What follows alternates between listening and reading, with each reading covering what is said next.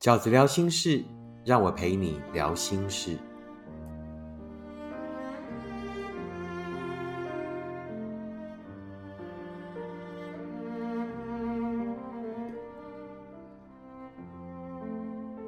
大家好，我是饺子。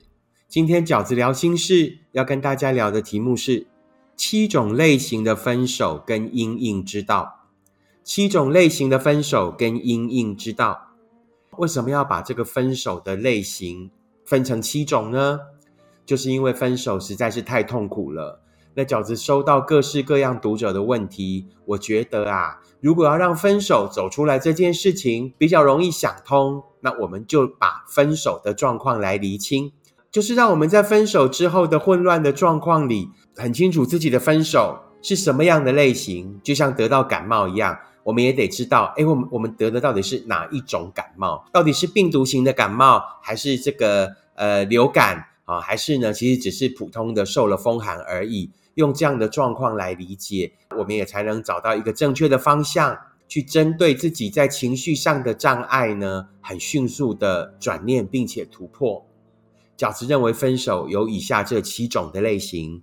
第一种类型是呢，因为不适合的分手。大多数的分手都是因为不适合，人本来就是要相处，相处过了以后才会发现不适合。我们在感情里面讲的“让我们在一起吧”，其实都只是一种邀约，一种让我们相处看看的开始而已。于是到后来，当两个人交往以后，发现啊，我看清楚了你了，你也看清楚我了，我们真的没有那么适合。那不适合呢，就不要硬凹成适合。那什么叫做两个人不适合呢？最简单的定义就是呢，你们一直在吵架，而且讲不通，没有共识。如果你们一直在吵，永远都一直在吵架，在吵同样的事情，或者各式各样的事情都可以吵，而且呢，重点是在吵架的过程里面还会一直鸡同鸭讲，你讲你的，我讲我的，然后呢，听不懂彼此到底是在 care 什么，是在 argue 什么，在这样的情况下，十之八九你们就不适合。如果你遇到的是所谓不适合，因为不适合而最后分开的分手，要怎么告诉自己呢？饺子有三个角度可以提供这个类型的分手的朋友们思考。第一就是呢，其实你在这个不适合里面，唯一要让这个状况比较延缓，唯一要让这个状况呢比较不会这么针锋相对的唯一的方法就是什么？忽略自己，就是呢退让。在每一次那个因为不适合的争吵里面呢，忽略自己的感受，然后呢一而再再而三的退让，因为你总告诉自己，我们是在磨合，哦，我是在为爱付出，我们就是在爱的这个过程里面，然后我努力的包容，我努力的接受，那总体来讲，那个姿态就叫做无条件的退让。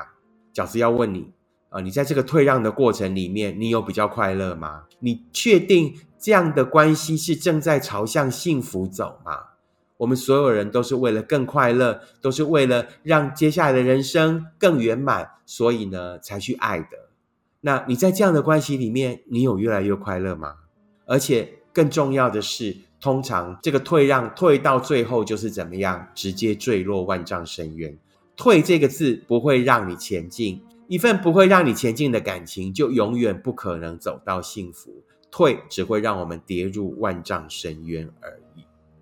遇到这种不适合而分开类型的朋友，饺子要给的第二个转念的建议就是呢，千万别让错的人占去了幸福的额度。我们每一个人要幸福，就是全世界里面，你只要找到一个懂得你的好的人，全世界你就是要找到一个这个跟你适合的人。那一个跟你适合的人，事实上也就是所谓真正懂得你的好。不要硬把一个不适合的人要凹成适合的人，那就等于呢，你把一个错的人摆在了一个对的位置上，那这整件事情呢是永远都不会是对的。也就是饺子在这个新书《时间才是最后的答案》里面写的一篇文章，千万别让错的人占据了你幸福的额度。关于幸福，我们都只有也只需要一个额度而已。千万不要把错的人放在这一个这么重要的位置上面。如果你遇到的是不适合的分手，饺子要给你的第三个转念的建议是什么？你在这里耽误的越久，就是越耽误前面那个适合你的人。不要低估了自己在这个不适合里面逗留的时间。不要觉得呢，反正我有大把的青春。越是有大把青春的人，你就更应该要把这些珍贵的时间留给前面那个适合你的人。更何况，如果你是一个青春所剩不多的人，那你的青春更珍贵，你的时间更珍贵。我们的人生都应该尽其可能的留给前方有意义的人事物，都应该留给前方那一个更有可能的幸福。好吗？这是饺子认为的第一种分手的类型，并且提供给读者的建议。第二种分手的类型是什么呢？就是所谓骑驴找马的分手。什么叫骑驴找马的分手？这个世界上真的有许多人，他们是抱持着骑驴找马的态度在谈感情的。那骑驴找马，简单讲就是怎么样？他其实没有那么喜欢你，他只是想找个陪伴而已。大概会展现出来的特征是什么？就是呢，他可能只有周末找你，周间呢经常已读不回或很晚回，周间呢都以自己的工作为主。他只有周末呢想找乐子或者有一些需求的时候呢才会找你。他只想身边有个人蹭个温度，然后呢有一个方便型的男友或方便型的女友，他只是需要一个这样的对象而已。那这种就是所谓骑驴找马式的爱情。好，我就先找匹驴子来蹭着，先找匹驴子呢，让我自己呢，呃，可以觉得不寂寞，可以觉得呢，呃，身边有伴。所以你很有可能遇到了一个只是在骑驴找马的人，那也包括就是所谓呢一个刚分手，所谓骑驴找马也有可能是一个刚分手的人哦，他只是呢想要呃生活里面有个慰藉啊，让他呢在走出来的这个过程里面呢比较不会那么痛苦。而且在这个过程里面呢，有一个可以接住他情绪的人，啊，那这种也可能是一个骑驴找马的人。那骑驴找马的人到后来会因因为两种状况而离开你。第一，会因为有压力，因为你只是他认为的驴子，可是你开始给他压力，那个压力呢是所有人在感情里面都应该承受的压力，就是关于我们的接下来，我们是应该有一些目标，我们是不是应该对彼此有一些责任？当这样的压力成型的时候，一个骑驴找马的人，他就会想离开；或者就是那个呢，刚失恋的人，你陪他走出来的那一个人，他就会想离开。为什么？他开始觉得，哎，好像对这份感情有责任了，于是他就有压力了。一个骑驴找马的人是不会承受压力的，他只是想要快乐，于是他可能会告诉你啊，我觉得我目前还是一个人比较好。于是他可能会告诉你，我可能对我这个前任的这个旧情人未忘记。不管是什么样的状况，都是因为他承受到压力了。那承受到压力就会离开。那错的是你给他压力吗？不是，所有的感情要继续走下来，本来就是彼此都要承受对这一份感情的承诺，对这一份感情的付出。对你来讲，这是甜蜜的负担；可是对对方来讲，就是他不想要的压力。那第二个骑驴找马的人会离开的理由是什么呢？就是因为他找到新鲜货了。那这个新鲜货当然也包括，就是那一个你陪他走过一段的人，他可能后来又回到前任身边，啊，这个都都算是。也就是呢，可能那个骑驴找马的人，他觉得我又遇到一个哎更有趣的人了，比起你这样会勾勾顶，比起你这样偶尔会对我提出要求，开始我觉得这份感情有压力了，那我就去换一个更温柔体贴，并且顺从我，不会对我提出任何要求，无限的包容我，并且让我觉得快乐的人。通常在这样的情况下，那一个人呢就会换下一批驴子。那遇到这样的状况的分手，我们该怎么转念呢？其实这种转念是更简单的。在这个世界上，把你当驴子的，绝对也只是一批驴子或者更低等的动物而已。一个人要喜欢你，你要找的是那个懂得你的好的人，你要找的是把你当成一匹千里马。的那一个是你的伯乐。如果你的分手就是遇到了一个骑驴找马的人，你就不要再把你的心神、把你的痛苦耗费在一匹驴子或者更低等的动物身上。饺子认为分手的类型的第三种是什么呢？就是因为目标不一样的分手。那这种类型的分手呢，经常发生在呃已经。有过一段感情基础，两个人其实已经走过一段时间的情侣身上。是的，你们曾经走过一段人生的美好。是的，你们曾经如此的相爱。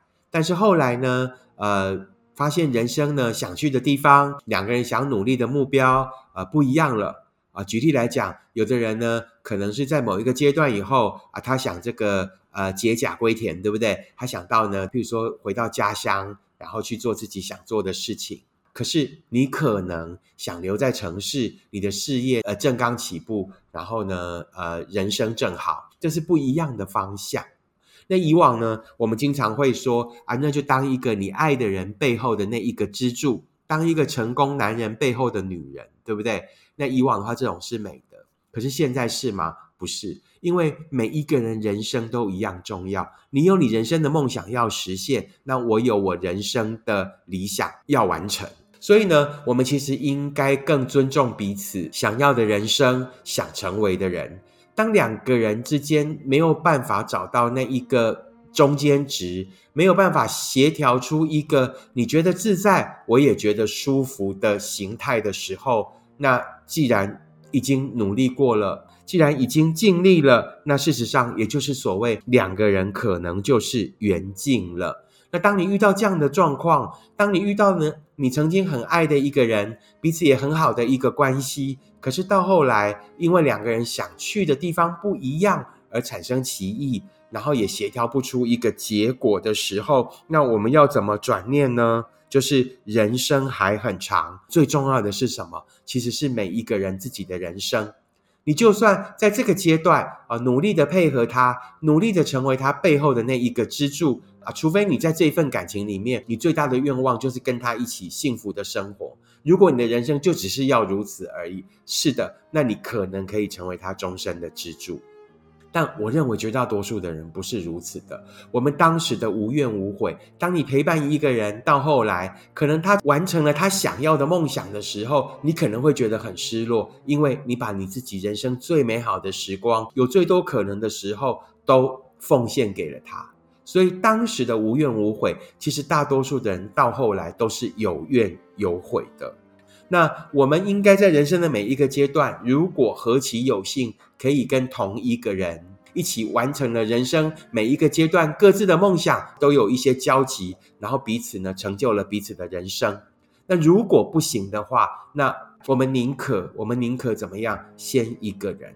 一个人也未必不能幸福。一个人更重要的是，可以先完成自己的人生。在饺子的新书《时间才是最后的答案》里面，其实我也写过一篇文章，那是一个读者的来信啊。那篇文章就叫做“你应该先为自己绽放，再给懂你的人欣赏”。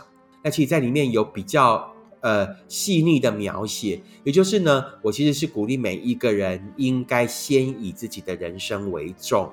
哦，我们在这个在自己的人生里面最重要的一件事情，就是呢，要先完成自己想完成的梦想。啊，每一个人都只这一辈子都只有一次的人生，那样的人生对我们来讲才有意义，才有真正的价值。没有一个人的价值是应该奠基在别人的人身上的，没有一个人的价值是因为别人的成功，于是我才因此有了价值啊。对饺子来讲，这样人生不是属于你自己的。我们在自己的人生里面的重点，并不是牺牲，而是应该成就，成就更多的自己。如果你面对的是两个人的阶段性目标不一样了而产生的分手，饺子会建议你，就是先回到一个人，先好好的去发展自己的价值，去发展自己的目标。接下来，我们就应该更努力的去发出自己的光，去完成自己的梦想，吸引到下一个阶段能够跟你走更久的。那一个跟你惺惺相惜的人，那才是整个幸福应该走去的方向。饺子认为的第四种分手是什么呢？就是出轨的分手。什么叫出轨的分手？就是因为对方出轨被你发现了，呃，之后导致的分手。那这个我就要在台北签书会分享一个故事哈。然后有一个呃读者在签书会结束以后，然后过来跟我。又过来跟我聊天哦，就是因为那个时候，呃，其实我蛮抱歉的，因为我晚上有约，然后整个签书会已经从三点，然后签到七点半嘛。那实际上我那个约我已经迟到了。然后在我就是动身要离开这个书局的时候，然后这位读者就是又又靠近我，然后又大概跟我讲了一下他的状况。他的状况就是呢，他其实已经有一些年纪了啊，然后不是太年轻的女生，她就是发现她的老公呢有外遇，然后于是呢跟她老公离婚了。她老公也很好笑哦，就是很妙哦。第一就是她有跟我讲说，她老公会对她家暴，后来又发现这个外被她发现外遇，然后最后离婚。然后是她这个老公呢，也很很奇怪哈。我觉得可能也是这个读者纵容出来的啦。就是你明明就是外遇了啊，明明就是有被发现的，可是还是抵死不承认，并且到后来离婚的理由就是说呢，我没有，但是你硬要认为我有，我也没有办法。好，那我就跟你离婚。但是呢，你如果随时后悔，告诉我，我们都可以再结婚回来，因为呢，你误会我了，好不好？那于是呢，这位读者就问我说。啊，因为在离婚以后，她老公就是有对她示好啊，好做了一些事情。可是她真的千真万确知道她老公是有出轨、有外遇的。可是老公又对她示好，她就问我说：“那要不要原谅他？”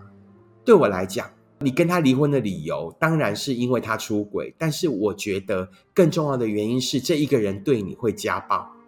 一个会对你家暴的男人呢，你本来就不应该要对他多所留恋，那更何况他到后来还外遇。那整体来讲呢，就是呢，这个人会家暴，然后又外遇呢，那到后来又因为你的百般退让，他把你吃的死死的，甚至呢，让你开始产生许多价值观的混淆。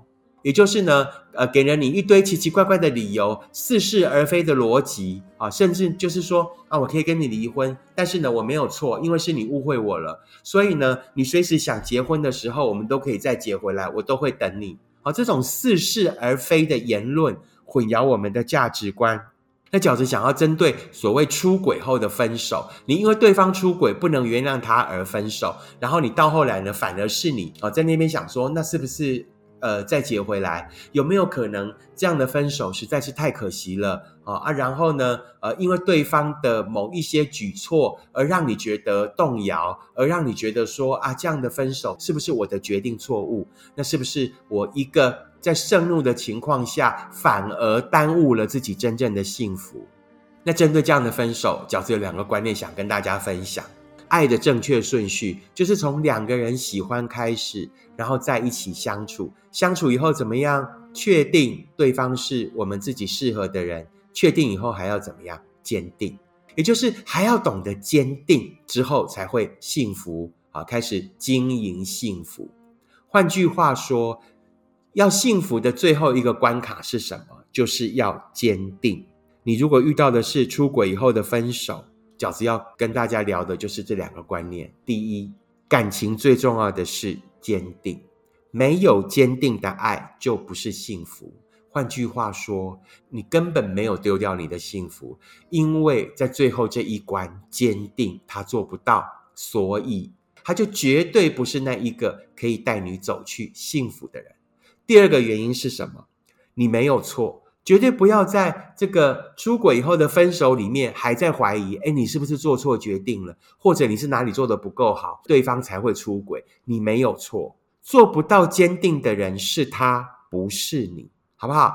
你没有错，做不到的人是他，而不是你。所以呢，不要怪自己，不要怀疑自己，好吗？这是饺子认为第四种，你如果遇到的。状况是第四种出轨的分手的时候，请记得提醒自己：第一，没有坚定的爱，做不到坚定的爱就不是幸福；第二，你没有错，做不到的人是他，而不是你。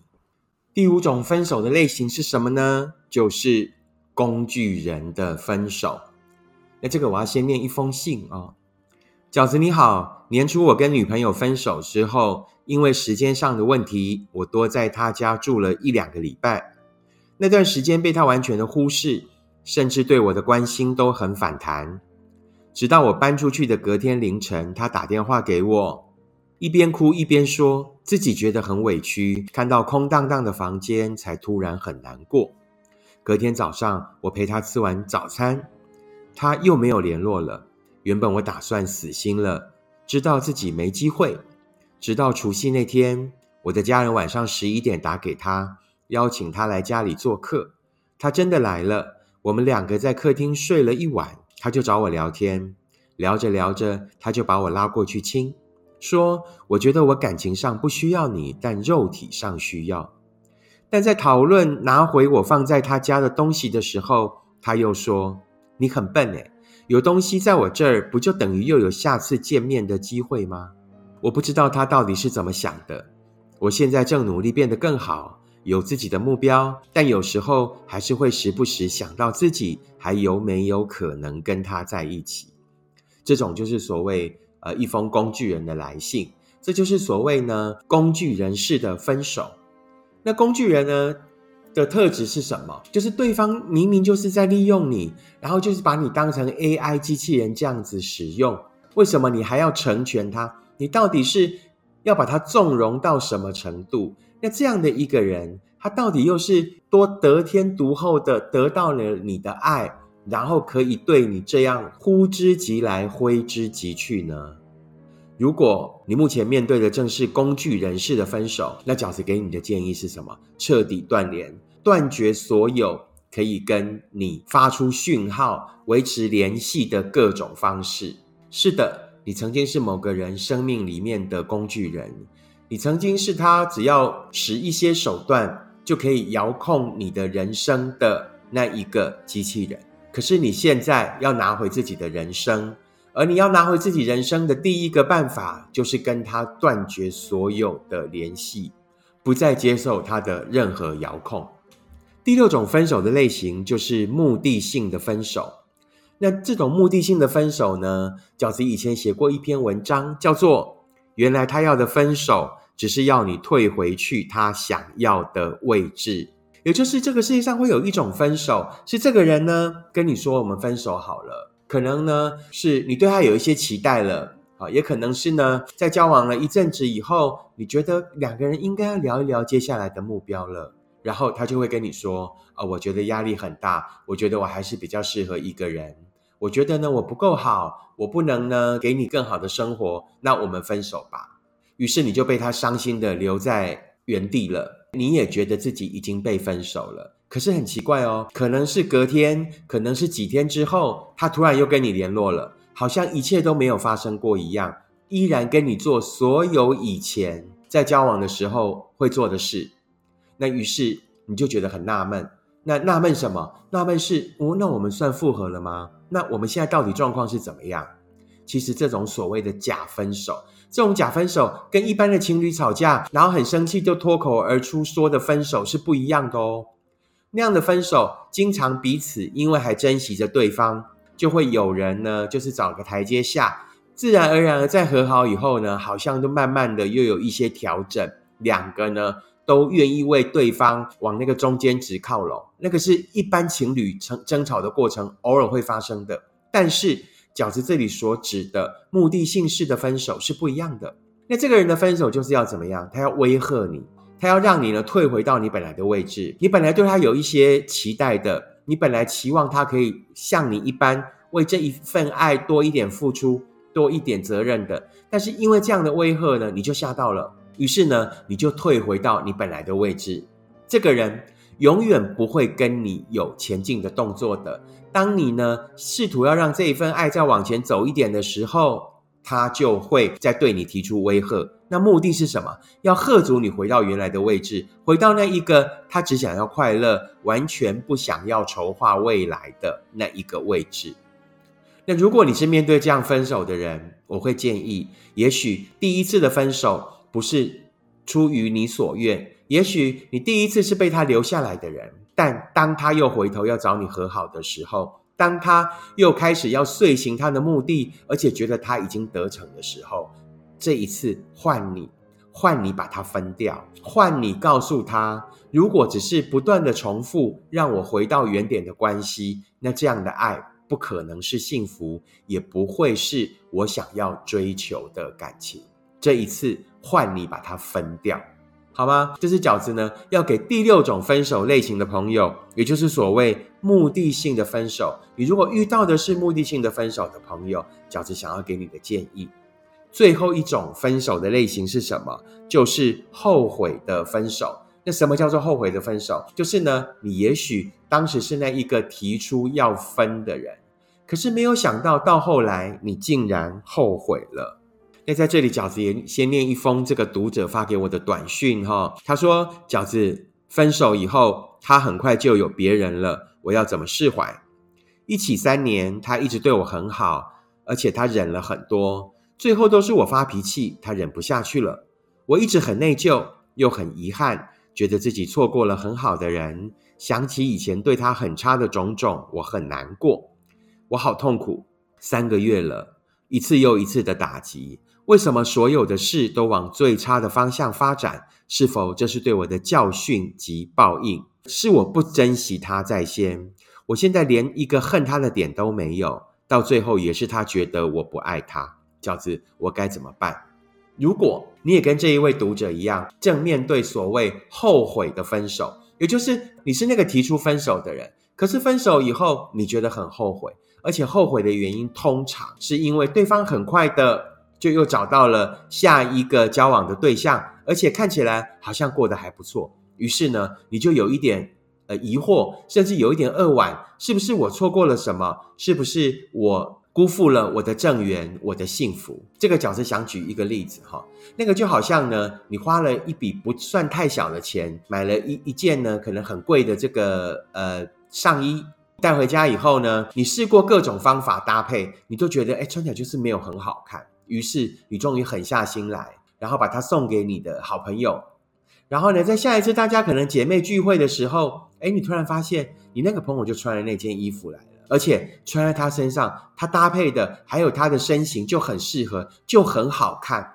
然后所有的人都说：“哇，这件衣服怎么那么好看？你就这样穿好美好。”然后你当下就会觉得说：“嗯，那我会不会太容易就把它送出去了？全部的人都觉得她很漂亮，她搭起来这么美，那是不是我太草率了，就把它送给了别人？